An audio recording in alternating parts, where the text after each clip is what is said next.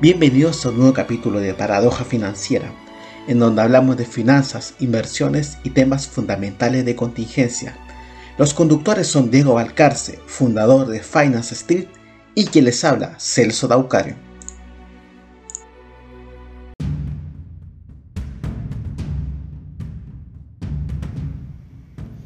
Hola, ¿qué tal a todos? Y acá estamos en un nuevo episodio de Paradoja Financiera. Anteriormente estábamos hablando con Diego Valcarce, que actualmente se encuentra residiendo en Ucrania. En el episodio pasado estaba en la madrugada, tipo 6 de la mañana, hablando de él, en donde mencionaba que apenas había enterado lo que estaba pasando porque estaba durmiendo y que hoy día mismo iba a regresar a Kiev. Eh, hablé con él recientemente y me dice que por, lo sucedido de ahora, la contingencia, el conflicto armado que se está eh, generando en Ucrania, no va a poder volver a Kiev, así que va a tratar de eh, ir por la frontera de Polonia, tratar de salir de Ucrania. Pero para las personas está todo, está todo bien, él no, ha tenido grandes complicaciones, solamente lo material que supongo lo que de las cosas que se quedaron en Kiev se, se perdieron ya y lamentablemente esto, con lo que está pasando, lo, sucedido, ayer estábamos haciendo un episodio con recién iniciando la llama del, conflicto y con las noticias que están en el momento. Bueno, hoy día eh, estoy viendo los mercados financieros y el petróleo llegó a sus niveles más eh, que estaban previo a la invasión. ¿Por qué? Porque hoy día eh, habló Biden todo el mundo estaba esperando qué reacción iba a tener, eh, si iba a enviar tropas a Ucrania o qué tipo de reacciones o qué consecuencias iba a traer Rusia eh, por la invasión.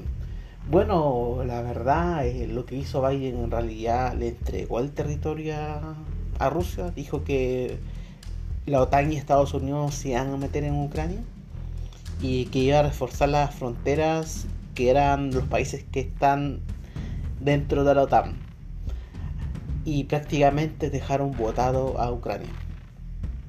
Eh, ¿Qué más está pasando? Ahora el petróleo empezó a caer después de esto. ¿Por qué empezó a caer? Porque al parecer no se va a intensificar la guerra debido a que Ucrania a lo más va, a resistir tres días, dos días, porque las fuerzas eh, entre Rusia y Ucrania no son comparables. Eh, Rusia tiene mayor poderío bético que pueda haber en el mundo, detrás de Estados Unidos, y Ucrania no. Es como de 1 a 80. Ucrania 1, Rusia 80. Así que el petróleo está cayendo porque ya está, se está mirando que esto ya no va a continuar por mucho tiempo. El oro también está cayendo. Eh, lo que aumentó también de precios fue el trigo, la avena, todo lo que es eh, alimentos estaba subiendo de precio, pero después de las declaraciones de Biden eh, se observó que está cayendo también, están, regularizando sus precios. El Bitcoin había eh, caído a un, a un precio de 35 mil, ahora está a 38 mil 700, así que está repuntando. Los mercados tomaron de buena manera lo que dijo Biden. ¿Por qué? Porque no, no van a involucrarse en un conflicto bélico con, Rusia, que era como el, escenario más catastrófico para todos. Debido a que eh, ahora los tiempos que estamos viviendo no son los de antes. Hoy ya no existen las mismas armas de antes que son, por ejemplo, eh, la guerra, eh, las armas nucleares. Acá todos, Estados Unidos, Rusia tienen armas nucleares y que se enfrenten ellos dos pueden eh, poner en jaque la vida eh, de la humanidad en el mundo y de los seres vivos debido a, las consecuencias de un lanzamiento nuclear de cualquiera de las dos potencias. Así que en realidad fue, fue bueno el mensaje de Biden, aunque da pena por Ucrania, claramente, porque quedó votado, quedó a merced de Rusia y lo más probable es que toda Ucrania se anexe a Rusia. Eso es lo más probable. Ahora, hay una noticia que se está dando actualmente. ya se demostró la debilidad de Biden, se, se demostró que, él no, no, tiene los pantalones para hacer algo un poco más fuerte. Y estaba mirando una noticia que dice Taiwán advierte la presencia de aviones chinos y teme sufrir lo mismo que Ucrania con Rusia. La isla que China reclama como su propio territorio se ha quejado de tales misiones regulares de la Fuerza Aérea China en los últimos dos años. La Fuerza de Taiwán advirtió el jueves que nueve aviones chinos ingresaron a su zona de defensa aérea, dijo el Ministerio de Defensa, el mismo día que Rusia invadió Ucrania, una crisis que se observa cerca de Taipei. Taiwán, que China reclama como su propio territorio, se ha quejado de tales misiones regulares de la Fuerza Aérea China en los últimos dos años. El número de aviones involucrados fue bastante inferior al de la última incursión a gran escala de 39 chinos de 39 chinos de el 23 de enero. Desde entonces tales sobrevuelos han sido esporádicos como mucho menos. Bueno, prácticamente yo puedo teorizar que al ver una que Estados Unidos, la OTAN no se va a meter contra Rusia, eh, de alguna manera China también eh, ve una oportunidad y ahora de que vaya a pasar o no, eso ya lo diría el tiempo. Yo personalmente cuando supe esta noticia, lo primero que, eh, la noticia de, la invasión de Rusia a Ucrania, lo primero que hice fue llamar a mi amigo que está en Ucrania, le mandé un mensaje a otro amigo que está en Francia, eh, de cómo estaban. Eh, con mi amigo de, de Ucrania empezamos a hacer un podcast en el momento, el capítulo anterior a este y después empecé a, operar en petróleo.